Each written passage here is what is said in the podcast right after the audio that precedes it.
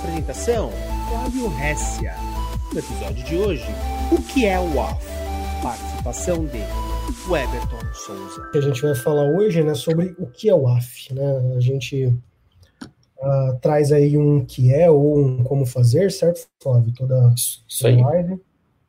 Então, vou dar uma introduçãozinha assim. Pessoal, o que, que é o WAF?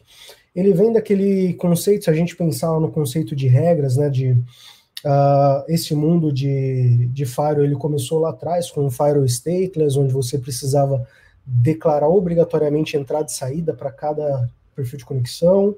Isso foi evoluindo para um Firewall Stateful, chegou nos Firewalls de camada 7 que tratam a aplicação. Só que o mundo hoje ele é baseado fortemente em aplicações web. Então, dentro desse conceito de Firewall de camada 7 que enxerga as aplicações, uh, nasceu a ramificação do WAF, que é o Web Application Firewall, é o firewall de camada 7 que enxerga especificamente aplicações web. Ok?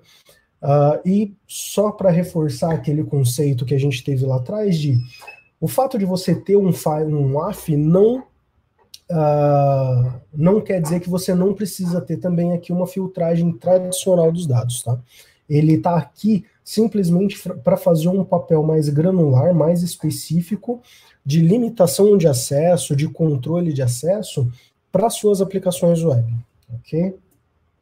Exato, então assim, não muda o fato que você tem que ter um Fire ou um Security Group fechadinho, ou os Network ACLs lá da, AWS, começando a entrar em desuso, mas ele é muito didático, é, de como como funciona especificamente o, o AF da AWS, que é um serviço da AWS, né? Mas eu gosto muito desse desenho para mostrar é, quais são as features padrões do AF. Então, se a gente fala de assinatura de WAF, né, Everton, a gente não sai daqui hoje, né? Exato. É, existem muitas técnicas. Então, assim, um, um AF, é, ele é muito parecido com, de, de, certo ponto, com o antivírus, né? As assinaturas, elas surgem o tempo todo. As técnicas, elas surgem o tempo todo. Com isso, a galera de segurança vai é, fazendo a mitigação desses caras também o tempo todo. Né? O, o AF da AWS, é, ele é um AF muito simples, porém muito customizável. Né? Então, é, a priori, o que, que ele traz? Ele traz é, conceitos simples, como de, de, de, blacklists, onde você bloqueia IPs específicos, né? mas é, ele já tem algumas coisas ali que são build-ins da própria solução. Então, você pode fazer esses bloqueios por padrão, mas, que nós vamos falar um pouquinho de cada um deles, mas, como é tudo automatizável, né? Aqui está um exemplo, que é um, inclusive, um projeto da comunidade é, que a AWS é, ajuda a desenvolver, onde você tem os controles do AF que ele já tem, vou dizer quais são aqui, por exemplo, SQL Injection, que é controle de gestão de código SQL na aplicação, XSS, que a gente vai falar mais especificamente o que significa, é, Flood, que é, na verdade, um ataque massivo, né? Então, entra nos ataques de DOS, DDoS, ele faz isso por padrão, ele tem lá o hit limit, você consegue dizer, ó, cada IP só pode bater aqui é, X vezes por minuto. É, os controles de blacklist tradicionais, esses são os controles que, que, que o AF da AWS tem por padrão. Agora, se a gente olhar, por exemplo, um scan, probe, isso não é uma assinatura padrão do AF da AWS. Ele não tem isso. Então você tem duas opções. Nesse caso aqui, o que acontece? A gente tem os logs que são acessados da aplicação, eles são enviados para um bucket do S3.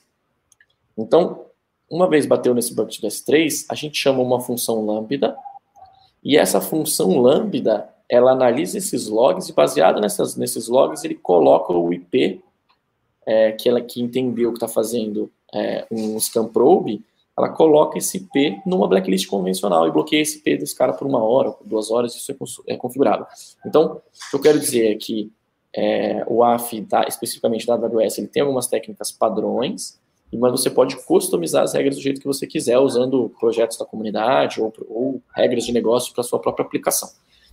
E uma terceira via possível é você usar assinaturas terceiras, então você pode plugar aqui nesse WAF da AWS assinaturas de Fortinet, assinaturas de F1, de Sophos, UTM. Então esses grandes players de mercado, eles também trabalham e vendem suas assinaturas para ser usadas e consumidas no WAF da AWS. O exemplo do Fortinet que a gente falou, para você usar ele, você tem um custo de, é, 30 dólares por mês para poder utilizar, além de um custo por transferência, que eu não me lembro quanto é, mas é algo como 0,01 centavo para cada milhões de requisições. Então, que ah, vai, vai é, crescer de acordo com a tua demanda, com a tua necessidade. Tá? Então, só para explicar aí um pouquinho de WAF, quais são as técnicas utilizadas, lembrando que são técnicas específicas de HTTP e HTTPS, né? Isso, exatamente. Você está pensando lá nessa ideia de que é um firewall de camada 7, mas que ele é focado em enxergar essas aplicações web. Né? Então, se, se, passar, se passar, por exemplo, SMTP nele lá, que é um protocolo de camada 7, ele não vai nem saber o que é, não vai, fazer, não vai tratar. Então, assim, só para comentar um pouquinho do que, que são essas. Uh, uh, quais são os ataques possíveis aí de se bloquear, né? Então, aqui é um exemplo, pessoal, de um ataque de cross-site scripting. O que, que é o cross-site scripting, para quem nunca ouviu falar disso? Uh, a maioria dos sites hoje, eles atrelam ao código deles o JavaScript. Uh, e através, utilizando recursos aí que não foram bem fechadinhos no código do JavaScript, eu consigo executar comandos nesse web server. Lembrando que aquele conceito que a gente comentou lá atrás, muitas das vezes o que eu consigo fazer é, é dar um comando na aplicação. Então, qual vai ser esse comando que eu vou dar? Aí vai da criatividade de quem está atacando e do objetivo de quem está atacando, né? Quando a gente fala de, de cross-site scripting, a gente pode dar um comandinho ali para, por exemplo, roubar o cookie de uma sessão e fazer o login na aplicação da pessoa sem a necessidade de credencial. Né? Isso é um exemplo do que é possível se fazer. E o que, que a gente bloqueia? O que, que é essa assinatura que o AF vai tentar bloquear? Se vocês verem na caixinha vermelha ali em cima, você tem uma injeção de código. Uh, essa injeção de código ela não é uma requisição padrão do web server, né? Uma pessoa que está utilizando aquela aplicação, ela não vai precisar colocar essa sequência de código ali para utilizar o serviço. Então o AF ele está o tempo todo olhando esses perfis de injeção de código que são possíveis uh, ah, para bloquear isso e impedir que essa vulnerabilidade seja explorada na aplicação. Né? Ou o que pode acontecer também, o AF, como você pode customizar suas regras, você pode simplesmente usar ele para, por exemplo, você tem lá o seu site publicado uh, utilizando algo bem comum hoje em dia, que é o WordPress, e você quer simplesmente bloquear que de fora ninguém acesse aqui o seu uh, barra WP admin. Então, isso também é possível de forma bem simples utilizando o AF, coisa que um firewall tradicional não vai conseguir enxergar para bloquear para você. Exato, porque está ali na camada 7, dentro do protocolo HTTP.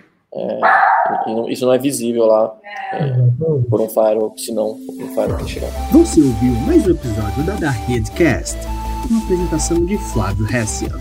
Acompanhe todos os episódios da Redcast nas principais plataformas de streaming.